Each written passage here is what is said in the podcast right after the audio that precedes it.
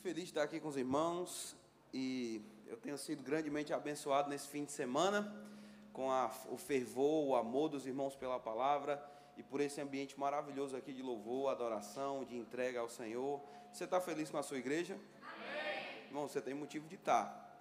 Valorizar o que Deus está fazendo aqui. Você está no melhor lugar que você poderia estar hoje à noite. Amém? Amém? E eu vou te dizer, se nós não tivermos cuidado, irmãos, a gente só vai valorizar o que Deus está fazendo ah, na nossa vida quando a gente perde alguma coisa. Não vai acontecer com você. Mas eu sei que algumas pessoas já tiveram, irmãos, envoltas num grande mover do Espírito de Deus, mas porque não estavam apercebidas do ambiente e do tempo que elas estavam vivendo, elas deixaram aquele mover passar. Eu posso dar um exemplo, Ananias e Safira, irmãos. Eu vejo algumas vezes as pessoas dizendo: Eu queria tanto que tivesse isso, eu queria tanto que fluísse daquela forma, eu queria tanto que o meu pastor agisse de uma determinada maneira, que a minha igreja agisse de uma determinada maneira. Mas Ananias e Safira, irmãos, eles estavam na, na melhor igreja que tinha na época, era a única. Amém? Na melhor igreja, perdendo o mover do espírito, porque ligaram o coração com a coisa errada e não aconteceu o que Deus gostaria que acontecesse com todos eles. Ou, com, com, no caso, com um casal, com eles dois. Existia um mover, uma graça em operação na igreja primitiva. E uma parte dessa graça era uma graça para compartilhar. A Bíblia diz que havia no meio deles abundante graça. Por isso, nenhum dos que estavam dentro da igreja tinha falta de nada. Ah, irmão, você crê nisso? Você crê que uma graça pode se mover no nosso meio de tal maneira que nenhum de nós venha a ter falta de nada, simplesmente porque a gente está conectado com aquilo que Deus está fazendo? Ah, pastor, não, eu acho isso difícil demais. Bom, você deveria ter vindo para o evento da Luminai, onde a gente estava falando sobre a soberania de Deus. Quantos aqui servem um Deus soberano?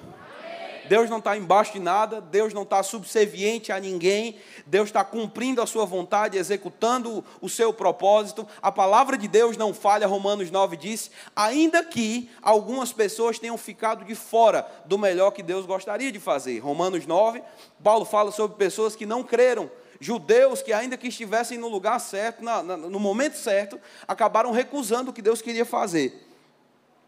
Por quê? Porque a perfeita vontade de Deus, ela é cumprida, ela é liberada pela fé. Nós falamos um pouco sobre isso. Deus, na sua soberania, irmãos, escolheu que a forma pela qual você deveria viver era pela fé, não era por outra coisa, não. É vivendo pela fé. E quando a gente está vivendo pela fé, nós liberamos a soberania de Deus. Mais uma vez, o Deus que pode todas as coisas entra em operação quando, pela fé, eu me conecto com aquilo que Ele deseja fazer. Diga conexão coração voltado para ver Deus fazendo o que Ele quer fazer. Hoje de manhã a gente estava num ambiente tão maravilhoso aqui, assim como a gente está tendo esse ambiente de hoje à noite. Mas eu posso te dizer, irmãos, Deus está querendo convidar essa igreja para entrar em uma nova fase. Amém, Amém irmãos? Isso aqui não é um, charvão, não é um jargão, não é um, uma coisa que a gente repete para deixar a igreja animada. Eu não sou animador de auditório, não, irmãos, eu nem sei fazer isso direito. Mas eu posso te dizer: existe uma unção que está promovendo o avanço do reino aqui em Florianópolis. É perceptível que existe algo que Deus está querendo fazer aqui. Mas, irmãos, é importante que a gente esteja completamente aliançado com o propósito de Deus para esses dias. Porque senão, o diabo vai usar a distração para roubar o nosso tempo, a nossa força e os nossos recursos daquilo que Deus deseja fazer. Mais uma vez, existe uma graça compartilhada. Quantos amam a graça de Deus? Então Paulo disse o seguinte: eu não tomo essa graça, não torno essa graça vã. Em outras palavras, eu não vou desconsiderar a graça que está em operação na igreja. Eu não vou desconsiderar a graça que está em operação sobre a minha vida agora mesmo. Mas 1 Coríntios, no capítulo 15, Paulo disse: ao invés de desconsiderar a graça e tornar a graça vã, eu peguei essa graça e eu comecei a trabalhar com ela. Você está aqui? É muito bom deixar a graça de Deus fazendo coisas por nós. Mas existem áreas e momentos da nossa vida que a gente precisa pegar a graça e decidir, é com ela que eu vou até o final. Eu não vou largar o lugar da graça de Deus. Eu não vou largar aquilo que Deus está me chamando para fazer. Eu não vou negligenciar nas áreas da minha vida que Deus está me chamando para avançar. Porque Ele precisa que eu esteja bem. Tem um amigo, pastor Perilo, ele gosta de falar algo que me mexe comigo toda vez que eu ouço. Ele disse: Irmão, eu preciso estar consagrado, porque da minha consagração depende a vida de muita gente. Eu não posso me dar o luxo de andar na carne, irmãos, porque tem gente que Deus vai aproximar de mim, talvez, se eu não tiver percebido, apercebido daquela situação, daquele momento, eu deixo passar alguém que só pode ser tocada por mim naquele momento. E eu quero te dizer, irmãos, tem muita gente que Deus quer tocar através da sua vida. Então, as áreas onde você precisa avançar, as áreas onde Deus está te convidando para que você fique cada dia mais parecido com o filho dele, são as áreas que ele vai, irmãos, é, é, é utilizar para tocar a vida de pessoas nessa cidade, na sua casa, na sua família. Amém, irmãos? Agora eu preciso pegar a graça e trabalha. A graça não vai fazer você trabalhar mas a graça vai te habilitar para ser extremamente bem sucedido em tudo que você faz. E eu vou te dizer o que eu percebo. Eu percebo uma graça para prosperar nesse lugar esses dias. Ai, meu Deus do céu. Rapaz, irmãos, eu, eu já aprendi a não tentar forçar coisas. Já participei de muito culto, tenho muito tempo de crente. Cresci vendo Andrezinho tocando, ministrando. Falei isso hoje de manhã, vou falar de novo. Criancinha, irmãos, e vendo a graça de Deus fluindo.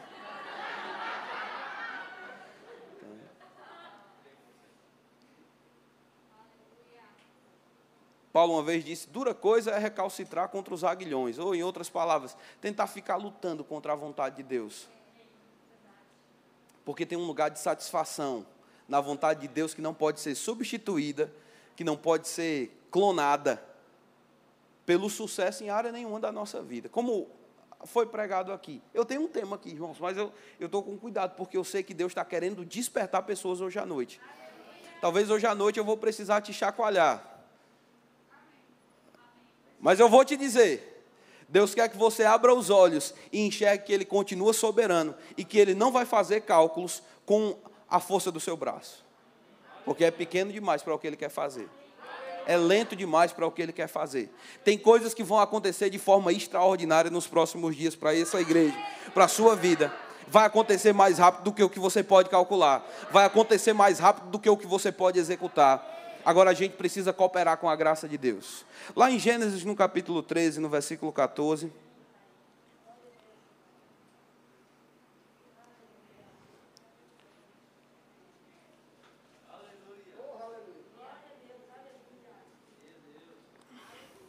Deus chama Abraão, versículo 14, ele tinha acabado de ter, eles tinham decidido separar, Ló foi para um, um lugar e Abraão foi para outro.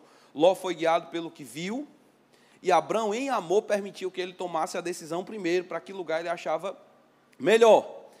E vou te lembrar, se você é crente, irmão, não viva guiado pelos seus olhos físicos, porque eles podem te colocar em algumas roubadas.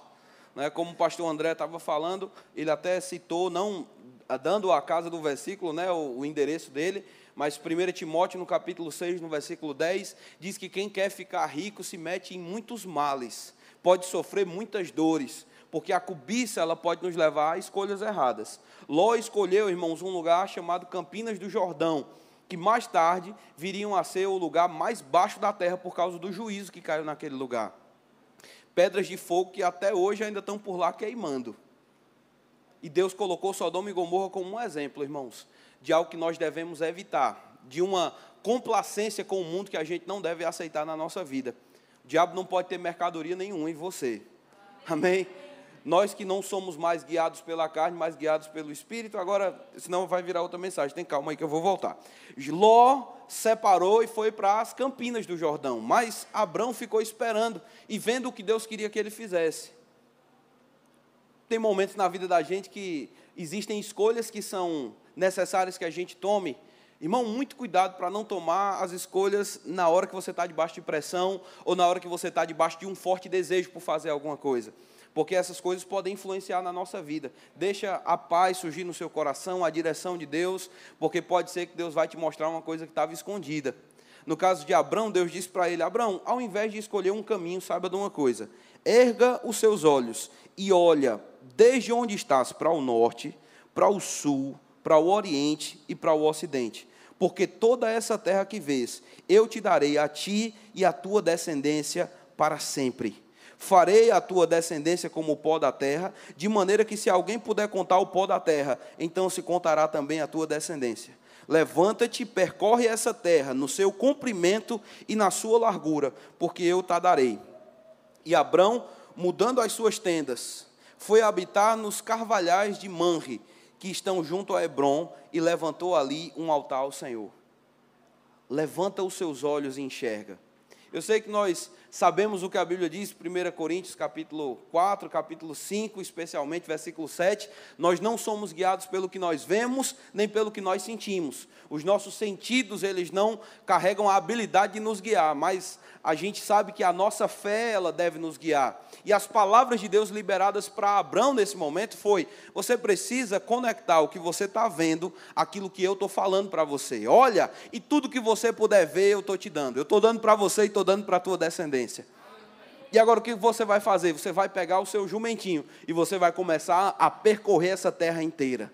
Pisa nessa terra e saiba de uma coisa: cada grão de areia que está debaixo dos teus pés, eu estou entregando para você e a tua descendência para sempre. E a Bíblia diz, irmãos, em Hebreus, no capítulo 11, no versículo 8, que pela fé, Abraão, quando chamado, obedeceu a fim de um lugar, a um lugar que deveria receber por herança e partiu sem saber para onde ia. E o versículo 9 diz que pela fé, diga pela fé, ele peregrinou na terra da promessa como em terra alheia habitando em tendas com Isaac e Jacó, herdeiros com ele da mesma promessa, porque aguardava a cidade que tem fundamentos, da qual Deus é o arquiteto e o edificador. Olha que coisa boa, Deus falou com ele. E Abraão, Abraão começou a obedecer. Talvez para alguém possa parecer uma, um processo muito simples para Abraão. Ah, Deus disse para ele: Olha, tudo que você olhar é teu. Agora começa a andar, porque essa terra que você está andando eu vou dar para você e eu vou dar para a tua descendência. É simples, irmãos, quando a gente caminha um dia. Mas quando Deus te diz, você não pode morar em lugar nenhum, porque você precisa continuar caminhando para que você receba tudo que eu estou te entregando. Irmãos, um homem rico não precisa morar em tendas. Abrão era extremamente rico. Abrão não ia caminhando sozinho com o jumento, como eu falei, ele estava provavelmente em cima do jumento. Mas Abrão tinha uma grande multidão seguindo ele. Ele tinha filhos, ele tinha servos, ele tinha gado. Irmãos, às vezes andar com um menino de. de eu tenho uma, uma, filha de cinco meses, andar com ela já é um processo, eu tive que mudar de carro.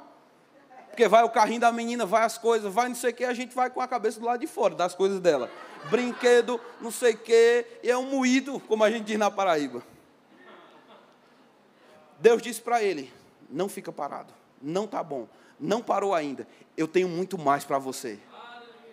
Irmão, sabe que quantas pessoas elas preferem viver confortáveis elas não querem sair daquela zona de egoísmo, de achar que está tudo bem do jeito que está, que não precisa mudar. Eu estou aqui para te dizer uma palavra de Deus. Deus quer que você comece a ficar desconfortável com o lugar onde você está, porque o que Ele tem para você é muito maior do que o que você está vendo. O espaço que Ele tem para essa igreja é muito maior do que o espaço que a gente está acostumado a lidar. Ah, pastor, mas é fácil mexer com a igreja desse jeito. É fácil para mim, é confortável poder ajudar da forma que está. Mas eu vou te dizer, irmãos, Deus está nos convidando para expandir eu estava pensando sobre isso. Deus não quer, irmãos, que a gente fique com a igreja tão confortável. Então, eu, é maravilhoso o ambiente que vocês têm aqui, entendam o que eu estou falando. É muito bom esse ambiente de família, é muito bom a gente conhecer todo mundo, mas, irmãos, é muito egoísmo quando a gente pensa o tanto de gente que está sofrendo com depressão nessa cidade.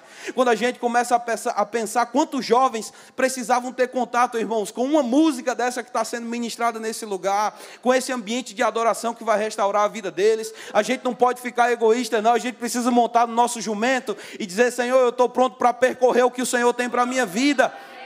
Vamos falar isso de forma mais prática. Irmãos, a gente precisa decidir crescer, porque a gente precisa desocupar a mamadeira.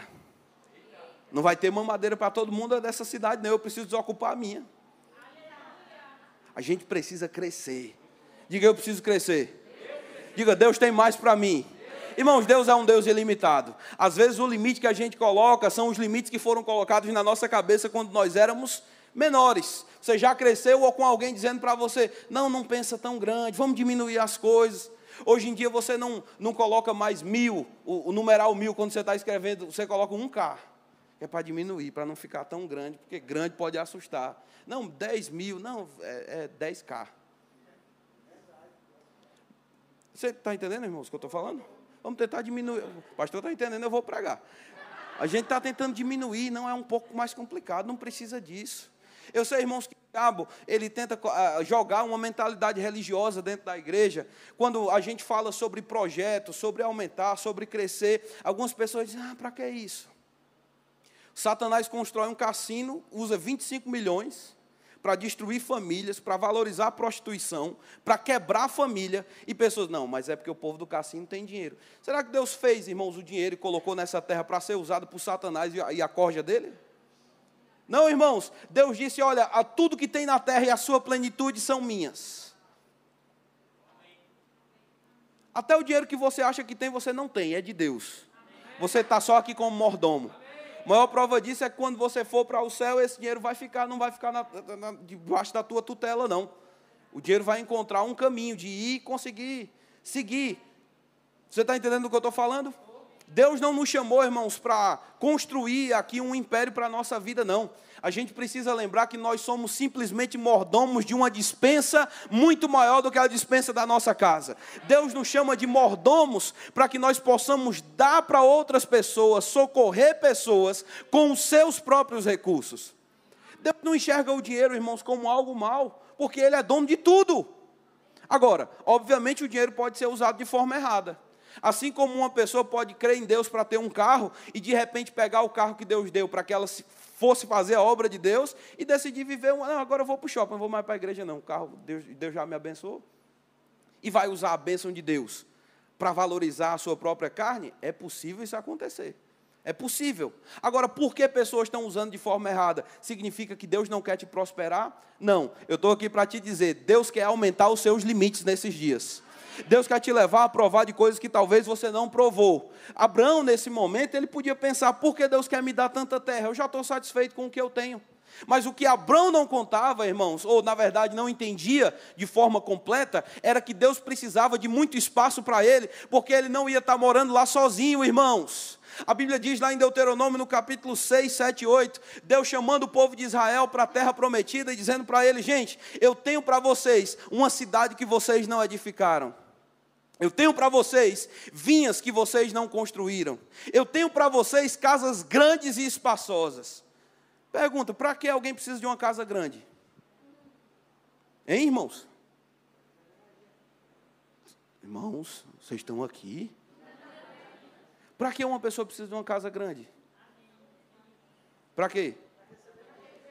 Se você mora sozinho, você precisa de uma casa grande para quê? Ou se for para lhe dar trabalho sair limpando cada cômodo, fazer as coisas. Mas, irmãos, alguém que vai receber precisa de uma casa grande. Para que eu preciso de uma vinha? Se toda a minha necessidade vai ser suprida com um cacho de uva. Porque o que Deus está me dando não é para ficar comigo, não é para eu reter, eu não sou represa. Ah, não, pastor, mas será que é assim mesmo? Irmãos, eu quero te dizer, nesses dias, Deus vai abençoar pessoas nesse lugar de tal forma que você vai receber um prazer que você talvez não conhecia, que era o prazer de suprir pessoas sem a necessidade, talvez, de ajuda de alguém. Você simplesmente vai chegar e vai dizer: Deus vai me usar como um suprimento para a sua vida nesse momento. Por que Deus estava fazendo isso com Abraão? Irmãos, Deus estava preparando o lugar de uma nação inteira. Porque Deus precisava dar uma descendência para Abraão? Porque da descendência de Abraão ia vir Jesus, o Salvador da terra. Irmão, se Abraão tivesse deixado a mentalidade pequena dele parar, não, isso é demais, isso não é para mim, eu acho que eu vou ficar orgulhoso. Ei, corrige o seu caráter com a palavra, a palavra vai te salvar disso. Mas eu vou te dizer, o propósito de Deus é te fazer prosperar. Deus tem prazer na prosperidade dos seus filhos. Eu vou repetir, Deus tem prazer na sua prosperidade. Posso te provar isso pelas escrituras? Eu sei que você talvez conheça, mas a gente vai abrir lá de novo. Provérbios capítulo 10, no versículo 22. Provérbios capítulo 10.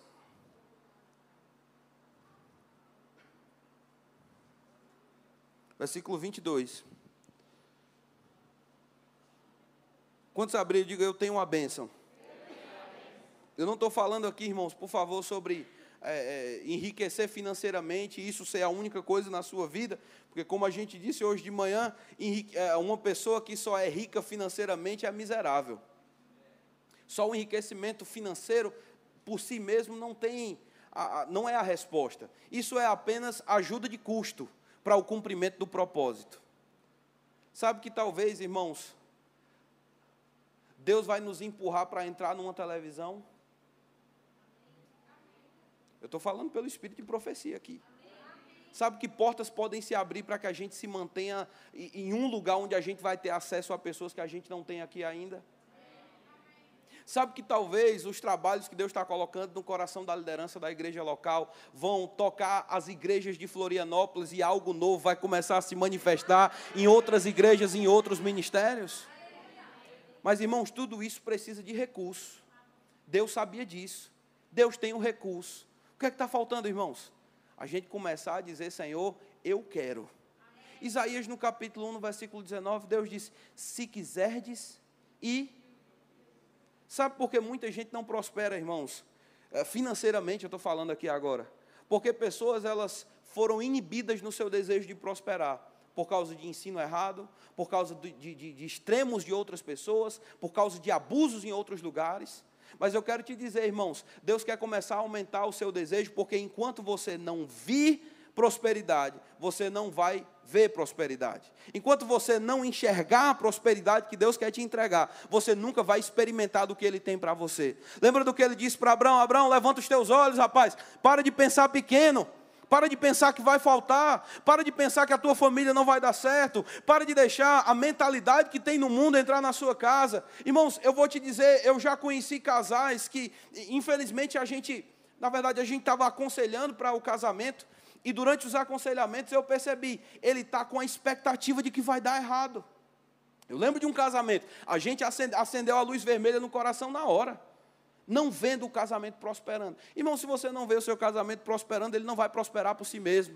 Se você não vê as suas finanças prosperando, elas não vão prosperar sozinhas. Se você não vê a sua vida espiritual prosperando, eu vejo pessoas dizendo: "Ah, pastor, eu queria tanto uma unção nova na minha vida". Começa a se ver possuindo essa nova unção, começa a se ver fervoroso no espírito, começa a se ver cantando e salmodiando ao Senhor. Sabe o que vai acontecer? O que você está vendo vai chegar para você, irmãos. Não somos guiados pelo que vemos ou que sentimos, mas mas antes que a fé ela seja liberada por meio de palavras, ela precisa gerar imagens dentro de nós.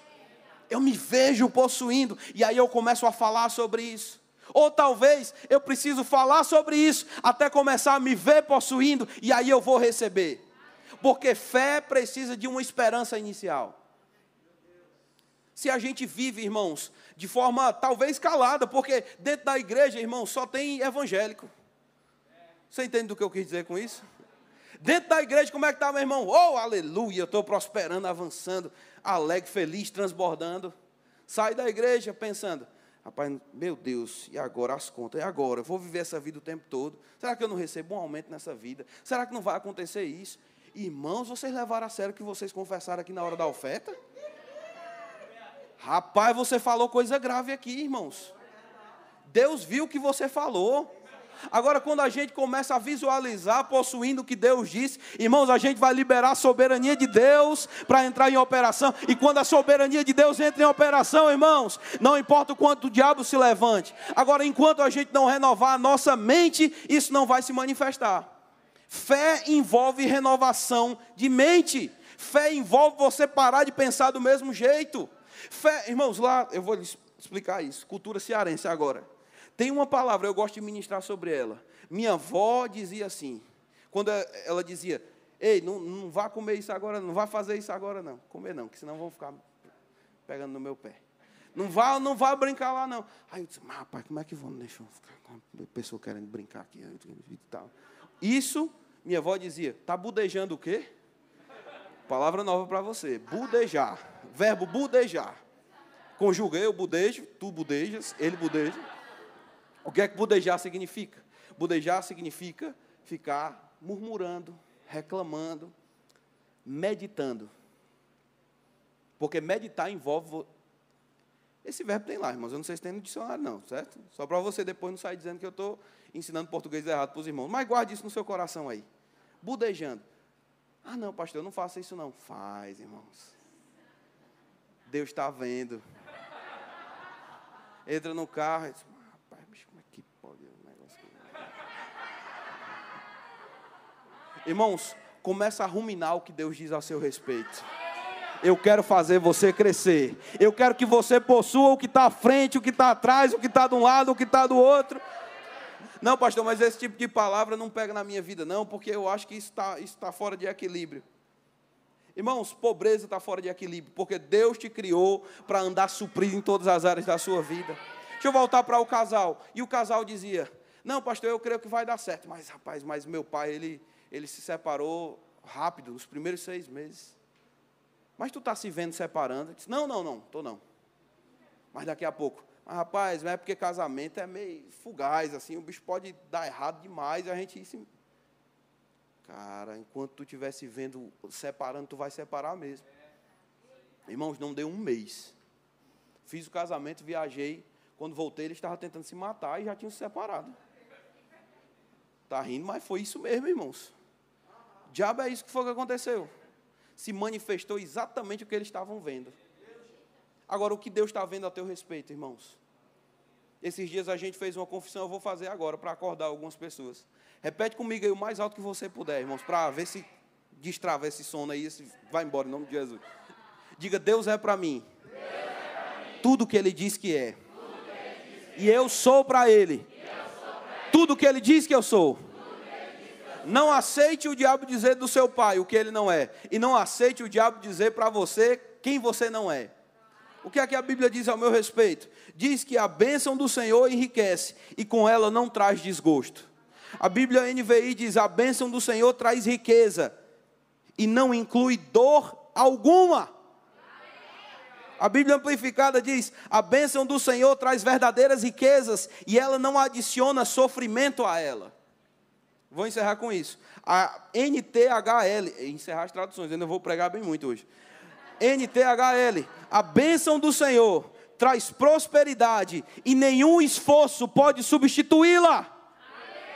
Eu quero que você pense sobre isso. A bênção do Senhor, irmãos, ela vai se manifestar de forma extraordinária e o teu esforço não pode substituir a bênção. Você pode, irmão, se acabar de trabalhar, não vai substituir o que a bênção vai fazer na sua casa. Você pode, irmãos, tra trabalhar nos melhores dos seus esforços. Não vai substituir o que Deus vai fazer através de você. Agora, se a gente colocar limites em Deus, irmãos, infelizmente a gente só vai ficar no campo das ideias e das conjecturas. Mas Deus quer quebrar os limites que talvez estejam te prendendo hoje à noite. Ele pode ir mais rápido, ele pode fazer mais ligeiro. Eu sei que às vezes a gente está acostumado com a ideia, e é exatamente o que acontece. Na maioria dos casos, Deus vai nos abençoar por meio do trabalho, por meio do trabalho secular por meio do esforço. Se você quer promoção, irmão, você precisa ser diligente, porque a Bíblia diz que a mão do diligente vai ser colocada em evidência. Amém, irmãos? Não adianta querer promoção e viver como quem está de férias o tempo todo. Graças a Deus por isso. Mas deixa eu te dizer, irmãos, sabe que no meio do processo normal de plantio e colheita, um vento pode soprar? Ah, irmãos, eu recebi aqui agora sozinho. Um vento pode soprar. E Deus pode fazer coisas que demorariam anos acontecer em dias. Porque Ele não está limitado, irmãos. Estava falando para os irmãos, eu lembro de uma viagem, e uma das viagens que eu mais queria fazer por causa da, da, de uma estrada que não tem limite de velocidade. Tem lugar que os irmãos ficam escandalizados quando eu digo. Mas mais uma vez, não está fora da lei, irmãos. Essa é a melhor parte. Você não precisa ter medo de carro de polícia encostar, não. Se você acelerar o seu carro no máximo do que ele puder, eu estava lá, irmãos cheio de alegria. Manu, filma aí. Filma aí, mano. Eu tô acelerando aqui, ó. Tá tudo bem, tá tudo certo. Acelerando o máximo que o carro podia dar. E o carro já estava travado. Numa velocidade lá. Falo nada. Meu pessoal está assistindo lá em João Pessoa. Eu não quero. Bem ligeiro, estava bem ligeirinho. E dizendo: Filma aí, mano. Ó, que massa, eu tô ligeiro. Irmãos, passou pela esquerda aqui um carro que eu não consegui enxergar a cor do carro. O carro passou que eu disse, rapaz, que foi isso que passou aqui do, do meu lado? Rapaz. E eu, irmãos, eu estava na penúltima linha, eram cinco faixas. Eu estava na quarta faixa. E olhando os carros de lá, né? sabe de nada, ó. desejo de andar ligeiro aqui. Irmãos, sabe que às vezes na vida da gente a gente acha que tá, não, tá, tá ligeiro demais. E Deus está querendo te dizer, eu posso fazer algo novo na sua vida. Eu quero fazer algo novo na sua vida. Eu quero fazer você provar de uma coisa que você não provou ainda. Agora, se a gente ficar limitando Deus, não é muito difícil. Posso te mostrar um povo que limitou Deus? Lá em Marcos, no capítulo 6, diz que Jesus estava pronto para ministrar. E diz que lá ele não pôde fazer muitos milagres. Diga, não pôde. Não pôde não significa que ele não quis. Não significa nem que ele não tentou, mas diz que ele não conseguiu. É possível, irmãos, eu reduzir o espaço do Deus soberano na minha vida? Sim. Sim, como? Ficando sem expectativa. Eu vou te dizer até mais. Não é só ficar sem expectativa, é ser lento a responder os comandos que Ele está me dando. Deus disse: olha para olha frente, olha para trás. Deixa eu perguntar para você, hoje à noite, o que você poderia olhar no que diz respeito à sua vida e pensar: Deus pode fazer algo extraordinário, alguma coisa sobrenatural pode acontecer sobre essa situação? Você consegue identificar alguma coisa? Então, deixa eu te dizer, irmão, começa a ter expectativa. Ah, pastor, mas Deus não me falou nada ainda. Deus está te falando agora, irmãos. Você pode começar a se mover pela fé.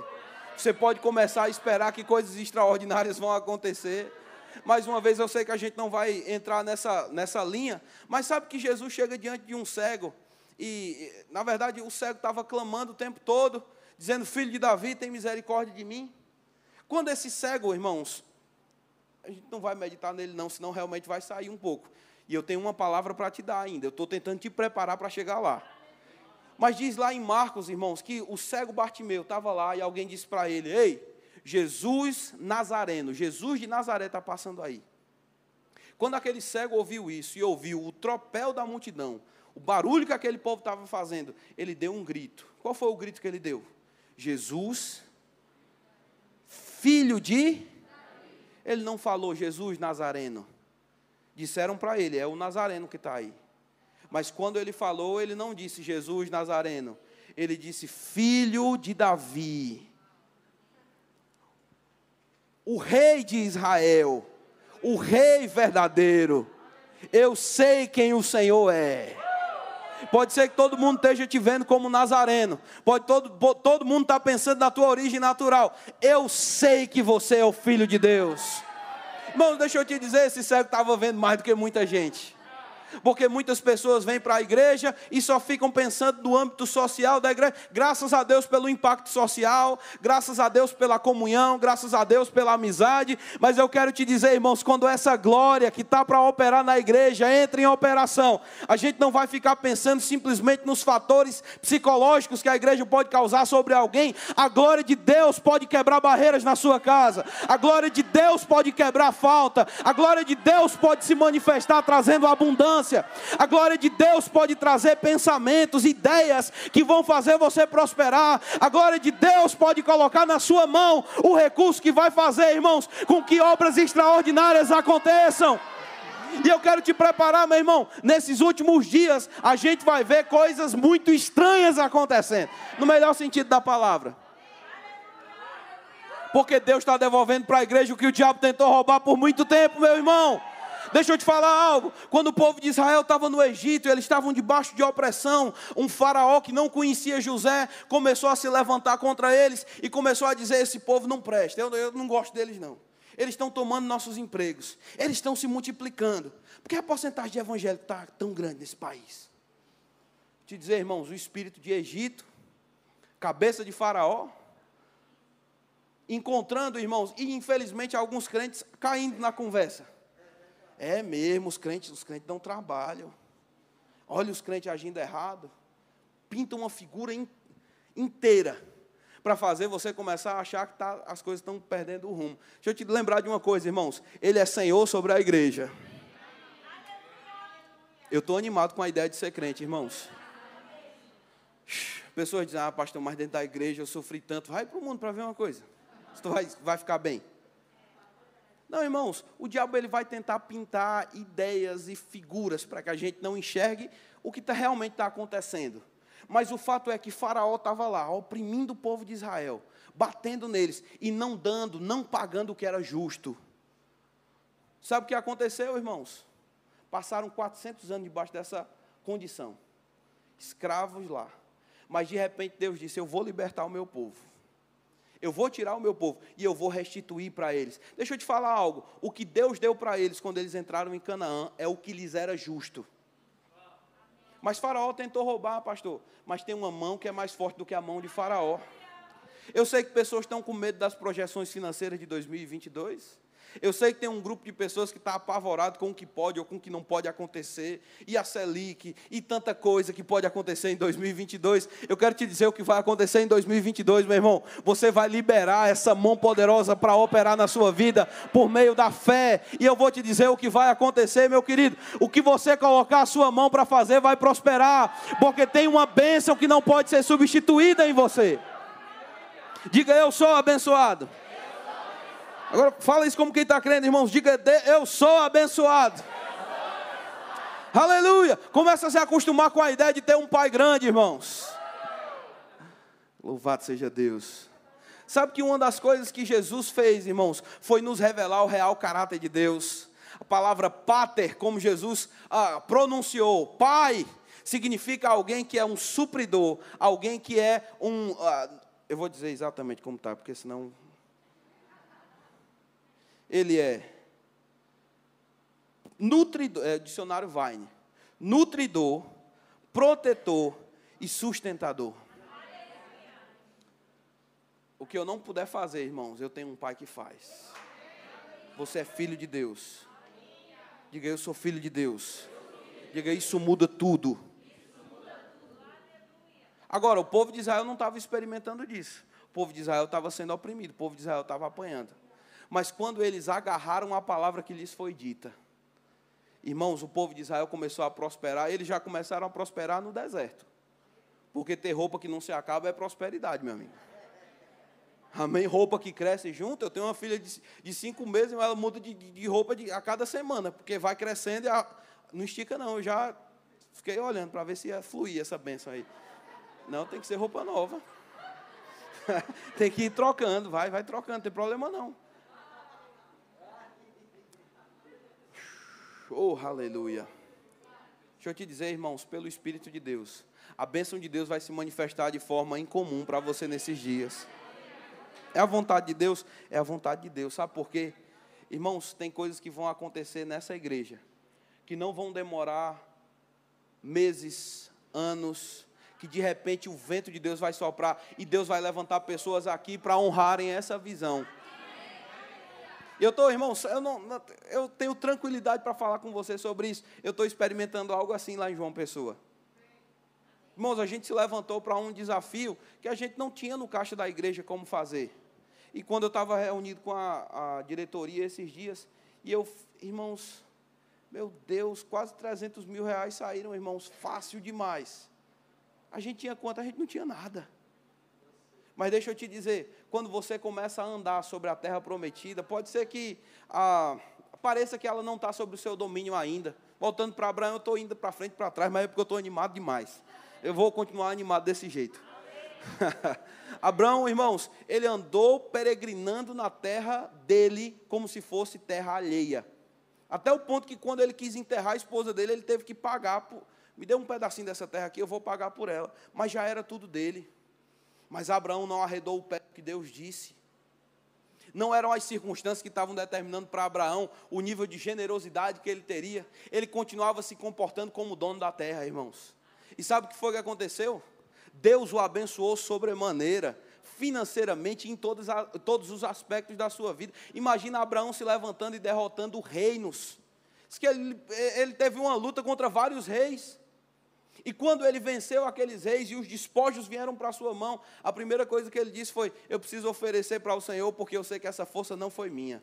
Esse braço que estava em operação não foi o braço da minha carne. Tem uma mão maior guardando a minha vida, tem uma mão maior me sustentando para reconhecer, irmãos, o Senhor. Ah, eu vou te dizer, irmãos, saiba que o que vai acontecer não é produto da tua inteligência. Eu vou repetir o que eu falei hoje de manhã se prepare. Alargue a sua tenda e firme bem as estacas, porque nesses dias a igreja Verbo da Vida de Florianópolis vai crescer para a direita, para a esquerda, você não vai ter medo de vergonha alguma, não vai ter meu constrangimento, eu estou falando Isaías 54, 4, André, não tenha medo, você não sofrerá vergonha, não tema o constrangimento, você não vai ser humilhado, você vai esquecer a vergonha de outrora, porque você vai provar de algo extraordinário da parte de Deus nesse dias. Eu sei, irmãos, algo vai acontecer. Coisas vão ser multiplicadas aqui. Você quer ser parte disso? Vou te dizer, em primeiro lugar, irmãos, manifesta honra e apreciação pelo que Deus está fazendo. Eu estou aqui como. Eu não, não sou dessa igreja, né? Eu não sou membro aqui, oficial. Mas eu estou com o coração conectado com o que Deus está fazendo nesse lugar. Não perde a oportunidade de honrar a visão que Deus está apresentando porque prosperidade vai fluir por meio desse reconhecimento das direções que Deus vai dar para esses dias. Vai ter muita gente, André, querendo andar contigo, porque quem anda contigo prospera. Por causa da riqueza da visão que Deus está dando para você. Vão ter jovens que estavam desacreditados sem saber o que fazer, procurando vestibular. Qual vestibular? Qual curso? O que é que eu faço da minha vida?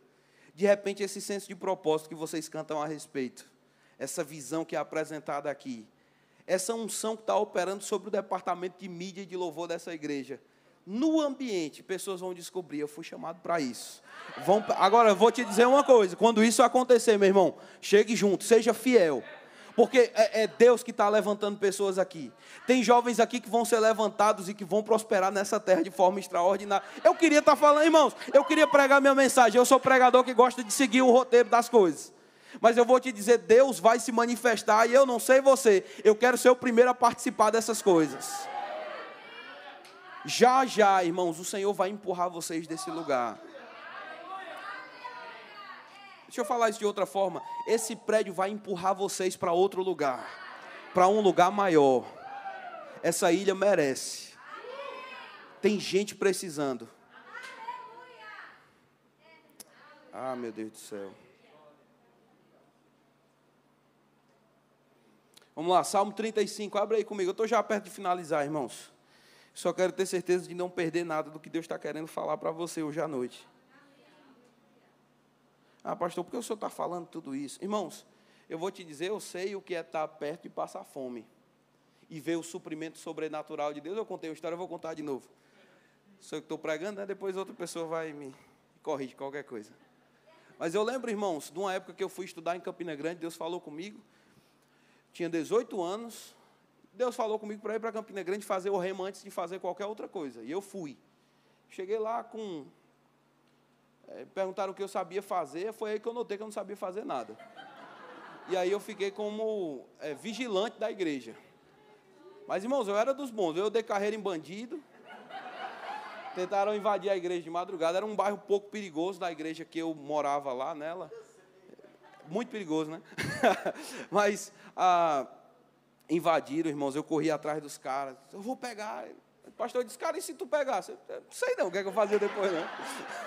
Ainda bem que eles correram, né? Mas a graça veio para aquele tempo. E eu sei que no meio de, de, de, muitas dificuldades que eu passei no que diz respeito a finanças, Deus sempre foi levantando, levantou um mantenedor do rema. Se você está aqui pode pagar o rema para alguém, seja uma bênção para a vida dessa pessoa, seja um mantenedor, irmãos, você vai colher muitos benefícios de todo plantio que você faz na vida de um aluno do rema, viu? Então eu fui, estudei no Rema tal, de repente, irmãos, houve um problema na minha casa, meus pais separaram. Não imaginava, mas eu sei que se não fosse o Rema, irmãos, eu não sei como eu teria, eu não teria saído dessa situação, não.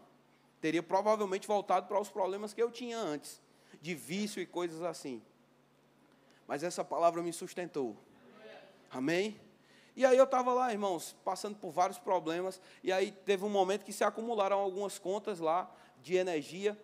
E você sabe, irmãos, que o povo do, da companhia de energia não aceita oração, não aceita você bem, bem dizer eles, fazer nada disso. Eles querem é dinheiro. O povo capitalista, já pensasse?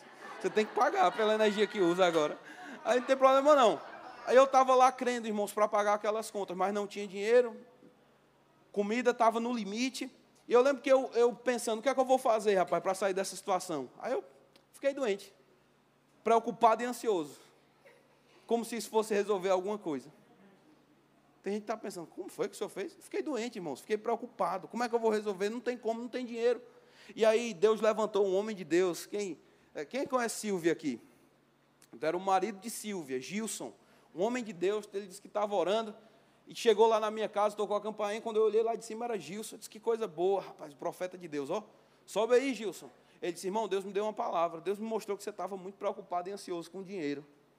É porque a cabeça da gente não funciona bem quando a gente está debaixo de pressão financeira. É por isso que você precisa aprender a lançar o seu jugo sobre o Senhor e deixar Ele lançar o jugo dele sobre você, para que você esteja em paz, para que a sua fé possa fluir de forma apropriada. E aí o profeta disse: Deus me mostrou que você estava numa necessidade, eu vim aqui para te ajudar. Eu disse: Oh, glória a Deus. Já fala, Senhor, esticando a mão para receber a oferta. Se Deus falou com ele, ele deve ter vindo com alguma coisa aí para me ajudar, né? Aí o profeta disse: Rapaz, eu não tenho dinheiro, não, não tenho prata nem ouro. Ó. Disse, ah, meu Deus do céu. Porque acho que Deus falou com o profeta errado. Era. Eu fiquei lembrando, irmãos, de Elias chegando lá em Sarepta, procurando. Quem é a viúva que vai me sustentar aqui? Sim. Rapaz, eu não tenho dinheiro, não. A gente vai comer o último pedaço de pão aqui e vai morrer. Mas deixa eu te dizer, irmãos, quando Deus te chama para um lugar, para um serviço, para uma área, o lugar do suprimento de Deus vai estar exatamente naquele lugar. Deus diz para Elias: Ali eu ordenei que alguém te sustente. Você está aqui, irmãos? Onde Deus te ordenar, irmãos, onde Deus te chamar para estar, obedeça. Não fuja. Não diga que a graça acabou sem a graça ter acabado. Já vi pessoas chegando e dizendo, ah, pastor, acho que a graça está acabando. A graça está acabando ou, ou, a fé está tá acabando? Porque algumas pessoas não querem crer na operação da graça. A graça opera pela fé. Ei, segura firme, meu irmão. Segura o que Deus está te dando. Não deixa o diabo tomar, não. Por causa de um desânimo, por causa de alguma coisa assim. Vamos voltar para a história. Aí ele falou: Rapaz, Deus, o que é que ele disse? Olhe para os pássaros. Olhe para o. Rapaz, nem passarinho está cantando por aqui, Gilson, esses dias. Estressado, eu não estava vendo nada, irmãos. Ele disse: Vamos dar uma volta de carro. E a gente foi, me levou no carro dele, a gente estava andando pela cidade. De repente a gente viu uma picape muito bonita, antiga, de provavelmente um. E era de fato de um, de um colecionador de carros. E o carro tão bonito, Gilson disse: é, Vamos atrás do carro. E ele começou a perseguir o carro e o cara começou a andar mais ligeiro. E aí ele foi mais ligeiro do que o cara e apresentou o distintivo da Polícia Federal, que ele era policial federal. Polícia Federal, encosta aí, rapaz. glória, já estava ficando animado, né? Só pela ação do negócio. O cara parar um carro assim é legal demais. Aí ele parou lá. Aí ele, documento do carro, rapaz. Aí ele puxou o documento. Aí ele olhou o documento, ele disse, está tudo certo? Ele está. Aí olhou um para o outro, ficaram se olhando assim, é Marco. Aí, aí Marco disse, é Gilson? Ô, oh, rapaz, aí saiu do carro. Ele disse, você me parou por quê? Ele disse, não, eu queria só ver o carro. Aí eles deram um abraço, se abraçaram lá e eles se conheciam de fato. E aí, irmãos, enquanto a gente estava lá, e eu vendo aquela cena todinha, pensando na minha conta. Rapaz, e agora a energia? Vamos cortar a energia e eles acabam conversando besteira aí, falando de carro. E aí, irmãos, esse homem virou e disse, quem é esse rapaz? Ele disse, não, ele veio fazer o rema, ele, lá do Ceará veio fazer o rema aqui em Campina Grande. Aí esse homem disse, ah, é? puxou a carteira, irmãos, e me deu 200 ou 300 reais. Talvez para você não seja nada, irmãos. Mas quem conhece uma pessoa e diz: Ó, oh, esse aqui é André, prazer, toma 300 reais. Irmãos, na hora que o rapaz puxou e me deu os 300 reais, 200 ou 300 reais, Gil se, ajoelhou no chão e começou a cantar: Obrigado, meu rei, tu és lindo, Senhor. E o povo passando assim, irmãos, e sem entender o que estava acontecendo. Mas eu vou te dizer: Deus estava manifestando bondade sobre a minha vida. E Deus estava, irmãos, deixa eu te lembrar de algo: Deus não é irresponsável com você, Deus não é um pai irresponsável. O que ele disse em Filipenses 4,19, irmãos, que ele iria suprir as suas necessidades necessidades de acordo com as suas riquezas em glória. Algumas pessoas pegam esse versículo e elas só ficam pensando na necessidade delas, como o que comer, o que beber, o que vestir e, e o que pagar de, das contas e dos boletos. Mas deixa eu te falar algo mais sobre esse texto. Deus está nos chamando, irmãos, para ter a sua vontade como uma necessidade para a nossa vida. E se para cumprir a vontade do Senhor você vai precisar ter recurso, não vai faltar recurso algum, porque Ele é quem supre as suas necessidades. Ah, na Bíblia amplificada ele diz: E o meu Deus, liberalmente. Eu gosto disso, irmãos. Deus é liberal. Deus não é um ele não usa um conta-gota para dizer eu vou dar uma, uma prosperidadezinha aqui só um pouquinho para meu filho. Ele é liberal quando ele dá. Ele não dá na medida, irmãos, ele é o Shaddai. É o Shaddai não é o suficiente, irmãos. A gente precisa desassociar essa ideia. Eu gosto de algo que a irmã Marisete disse. Ela tinha um filho que tinha um problema no olho e tinha uma parte do olho faltando. E ela disse que começou a orar. Essa frase está no meu coração tanto esses dias, porque eu virei pai há pouco tempo, irmãos, ainda estou me acostumando com esse negócio. De vez em quando eu olho para as fotos de Amy e começo a chorar. Aí ela liga para mim de manhã, man, ela ainda não, né? Manu liga para mim para falar com ela. E de manhã, irmãos, a primeira coisa que eu faço é: cadê papai? Não importa quem esteja do meu lado, irmãos. Isso às vezes causa um certo constrangimento. Às vezes você está andando no meio da rua, irmãos, um monte de gente por perto. É, cadê papai? Cadê papai? Porque eu faço qualquer coisa para ver a banguelinha sorrir. E aí eu vou voltar para a história de Marisete. Deus disse para ela: Minha filha, eu crio o que não existe, só para te ver sorrir.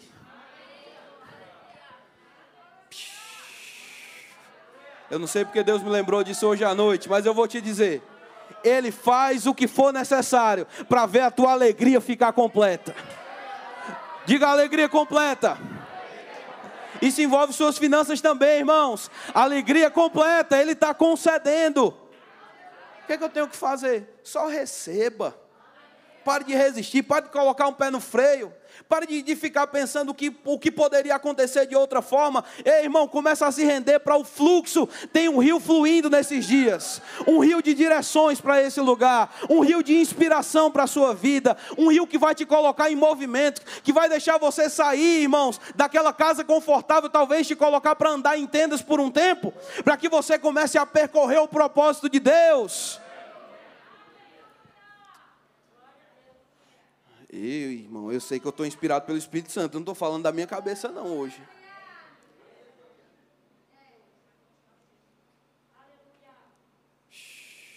Oh, aleluia.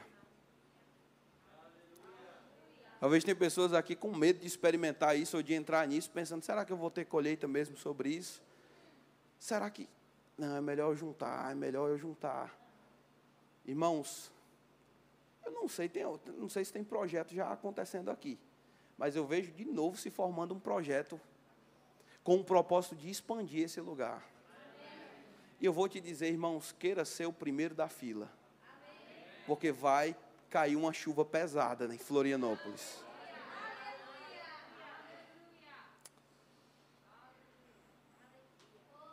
Ah, meu Deus. Vamos lá, eu vou finalizar agora. Não, vou não. 2 Coríntios, eu vou ler dois textos e a gente vai finalizar. 2 Coríntios, capítulo 9. Eu queria que o grupo de música subisse aqui.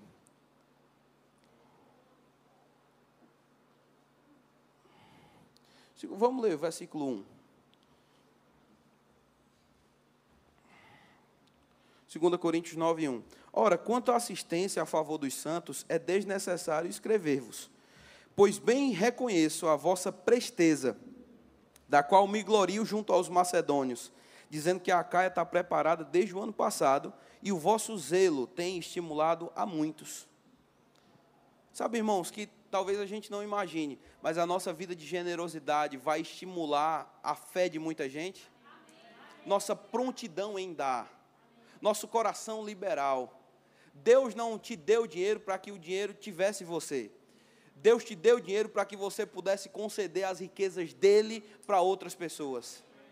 Aí o versículo 5, ele diz, versículo 3: Contudo enviei.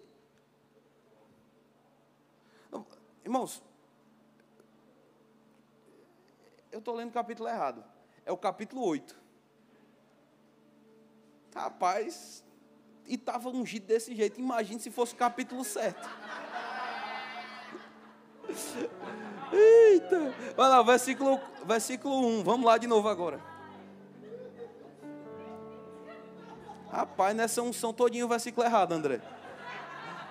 Versículo 1, ele diz: Também vos fazemos conhecer a graça de Deus concedida às igrejas da Macedônia. Porque no meio de prova de muita tribulação, manifestaram abundância de alegria e profunda, a profunda pobreza deles superabundou em grande riqueza da sua generosidade. É esse versículo 3 que eu queria ler com você. Porque eles, testemunho eu, na medida das suas posses e mesmo acima delas, se mostraram voluntários, pedindo com muitos rogos a graça de participarem da assistência aos santos. Preste atenção nisso. E não somente fizeram como nós esperávamos, mas também deram-se a si mesmos primeiro ao Senhor e depois a nós pela vontade de Deus. O que, é que eu quero te mostrar com esse texto, irmãos? O nosso dinheiro comunica muito do nosso coração. Não adianta você dizer para sua esposa, eu te amo, e fechar os seus recursos para ela.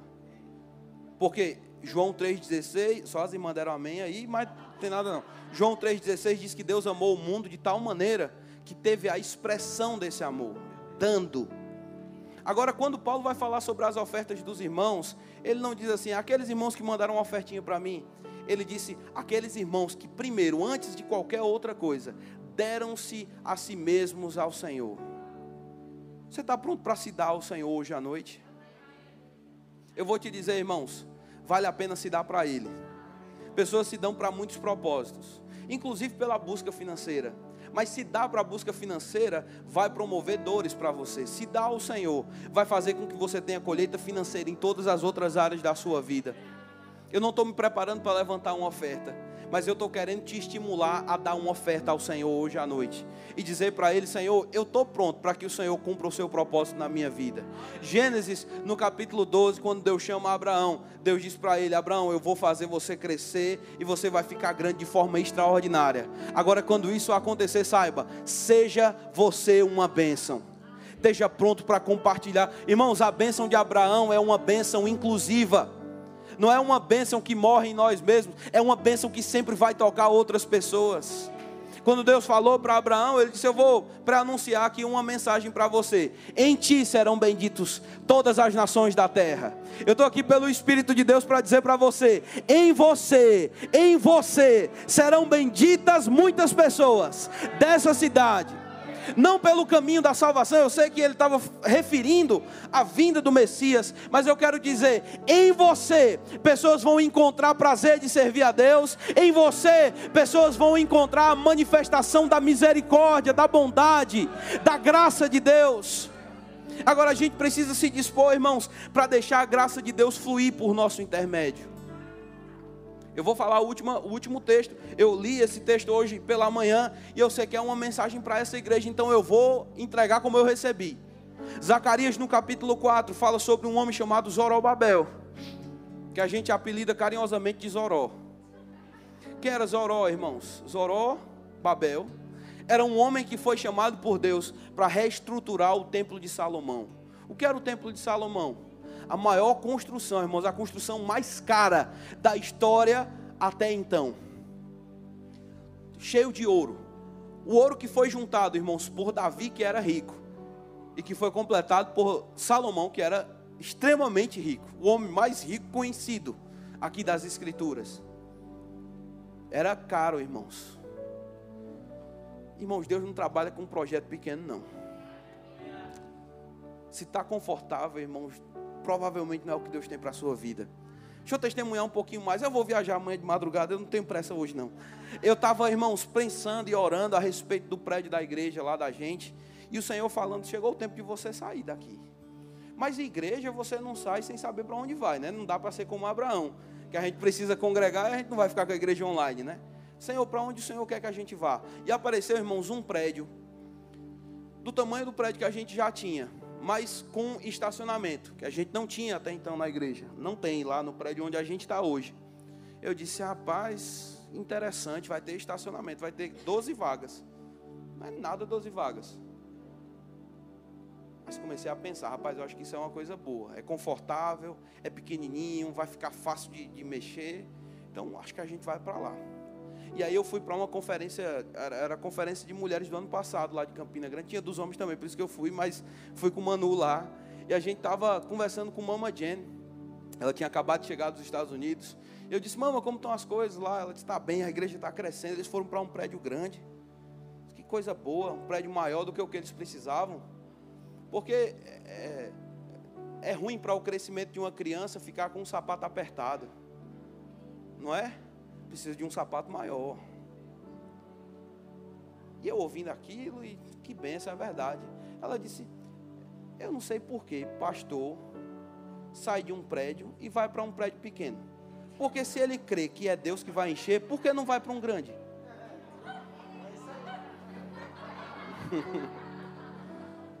Eu disse, é, é mesmo, né, mamãe? Ela disse, é. Sabe por quê? Deus quer alargar você. Ficar confortável pode ser um lugar de segurança, mas é um lugar de prisão. É uma segurança que te aprisiona a ter tudo no controle. Mas Deus está empurrando a gente para sair um pouquinho do domínio das coisas e entrar num lugar onde o domínio dele vai se estabelecer na nossa vida. Irmãos, quando eu saí daquele lugar, eu disse: Eu acho que Deus está falando comigo.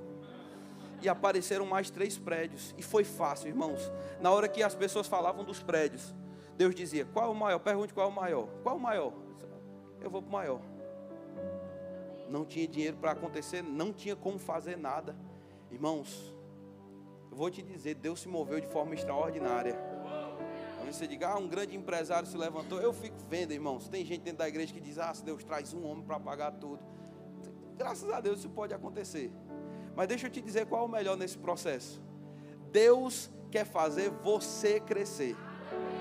Para de esperar uma pessoa pagar as contas da igreja e começa a entender, irmãos, que Deus está fazendo você prosperar com uma razão, é de propósito. Ele confia em você, Ele está confiando as riquezas dele a você. Deus falou, vai para o maior. Mas irmãos, o maior normalmente tem a maior conta. Mas irmãos, nada vai ser maior do que eu, Shaddai. O Deus que nutre, supre, satisfaz e faz além daquilo que você está esperando. Estou esperando meu alvará sair essa semana lá. A gente vai entrar na terra nova. Ô oh, glória a Deus. Levando até pastor André para a gente celebrar lá já no prédio novo. Olha coisa boa. Mas vamos voltar para Zorobabel aqui para finalizar de verdade. No versículo 6 ele disse: Então ele disse, eu já disse qual o texto? Não. Zacarias 4, né? Zacarias 4, 6.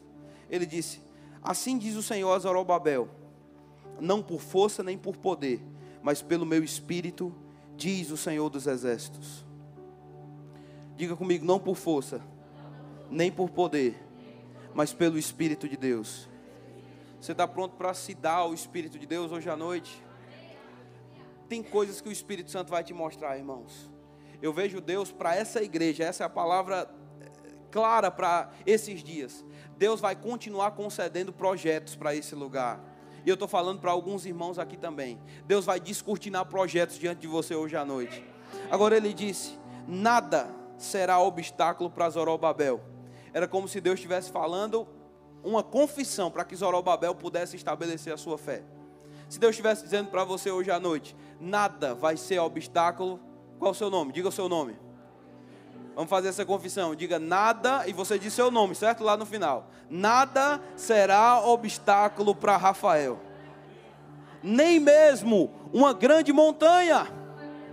Que montanha ele estava falando, irmãos? Ele estava falando sobre uma montanha de um templo destruído. E às vezes é mais fácil você construir do zero do que você reformar determinadas coisas.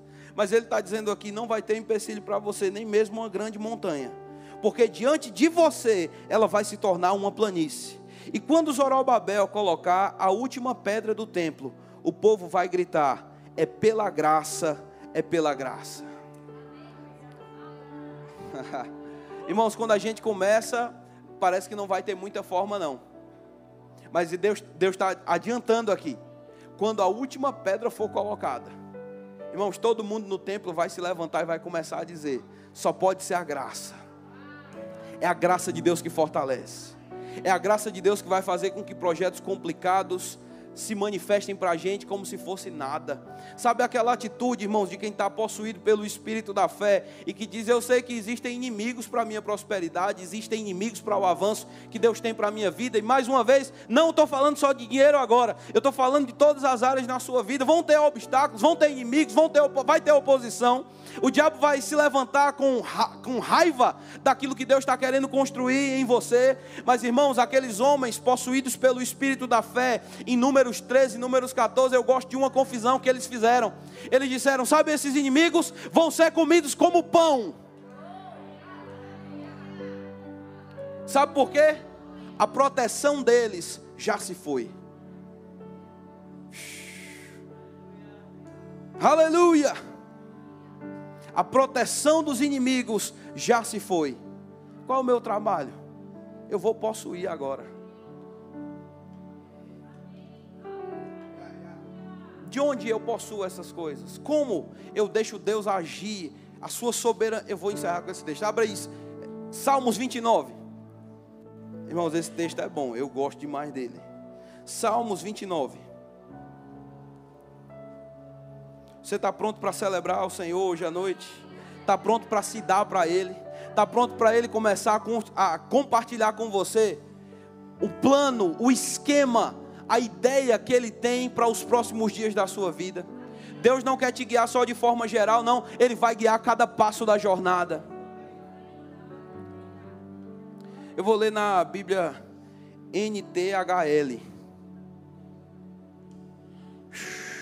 Salmo 29, versículo 1.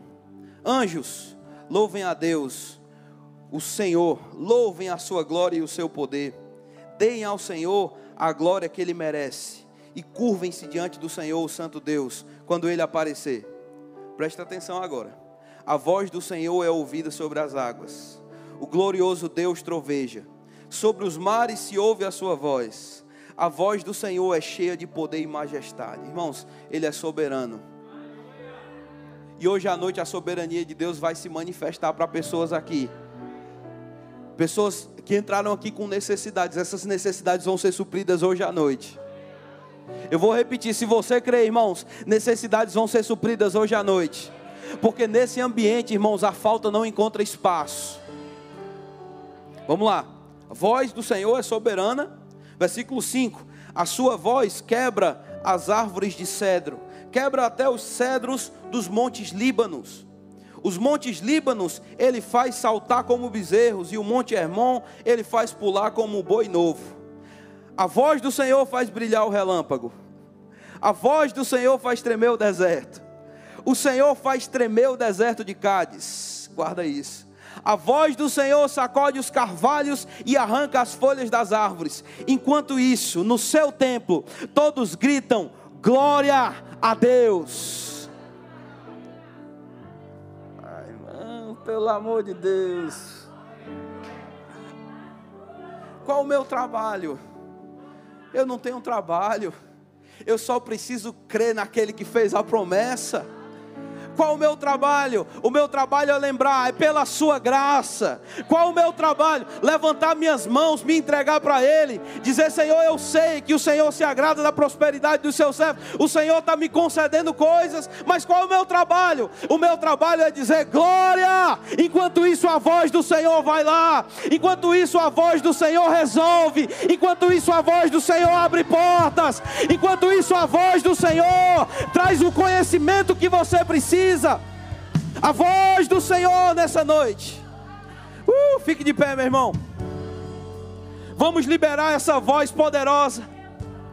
Pessoas que estavam com o coração fechado para você, elas nem vão saber, porque de repente elas vão começar a ir com a sua cara. Mas eu vou te dizer o que é, irmãos. A glória do Senhor está saindo desse lugar, ela não está pinada a essas quatro paredes, não. Mas enquanto a gente ergue nossas mãos hoje à noite, Feche seus olhos. Agora eu vou te dizer, irmão, consagre tudo que você tem: espírito, alma e corpo, recursos. Lembra que se Deus for dono, irmãos, não vai ter falta. Se Ele for dono, vai multiplicar. Vai multiplicar. Vai multiplicar. Não vai faltar, não. Levanta as mãos. Oh, nós nos rendemos nessa presença hoje à noite, Senhor. Grandes desafios estão vindo aí. Oh, mas a gente não está desanimado, a nossa força não está lá embaixo, não. Pelo contrário, Senhor, a nossa confiança está no Senhor. Mas alguns dias atrás alguém pode dizer: a gente estava lutando para estabelecer alguma coisa, estava muito difícil, estava muito pesado, mas eu vejo uma unção, irmãos, que de fato está trazendo algo novo, está trazendo algo leve. Irmãos, quando é pela graça não é difícil, não. A gente só precisa levantar as mãos e dar glória a Deus. Glória, glória, glória, glória. A voz do Senhor despedaça, a voz do Senhor abre caminho, a voz do Senhor faz com que chuvas se manifestem sobre as finanças do seu povo. Eu declaro nesses dias: o generoso vai ser reconhecido, o generoso vai ser apontado, o generoso vai receber. uh! Obrigado, Pai. Obrigado, Pai.